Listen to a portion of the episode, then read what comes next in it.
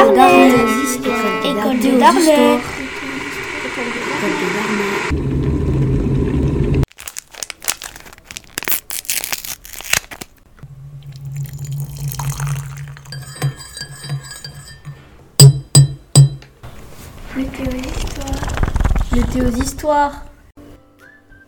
Bonjour à toutes et à tous et bienvenue.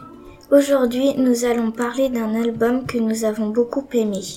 Il s'agit de Saint-Nicolas et les enfants perdus de la collection Le thé aux histoires. Je m'appelle Célia et je suis accompagnée d'Eléa Bonjour. et de Nolan. Bonjour. Tout d'abord, Célia vous fera un résumé de l'histoire.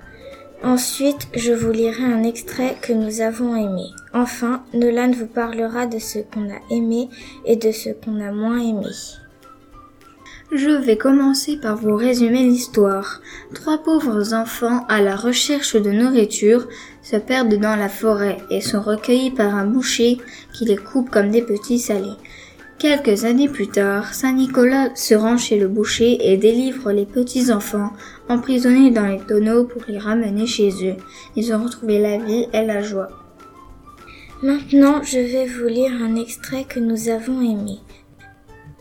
Hélas, ce que les enfants ignoraient, c'est que le boucher qui vivait là était un homme terrible, d'une cruauté et d'une avidité sans pareil.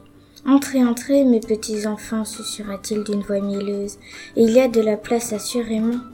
Soulagés et confiants, tous trois entrèrent. Une bonne soupe vous ferait-elle plaisir? D'une grande casserole s'échappait un délicieux fumet, celui du lard longuement mijoté avec des petits navets. Oh oui, merci, monsieur, s'écrièrent en chœur les petits éperdus de reconnaissance.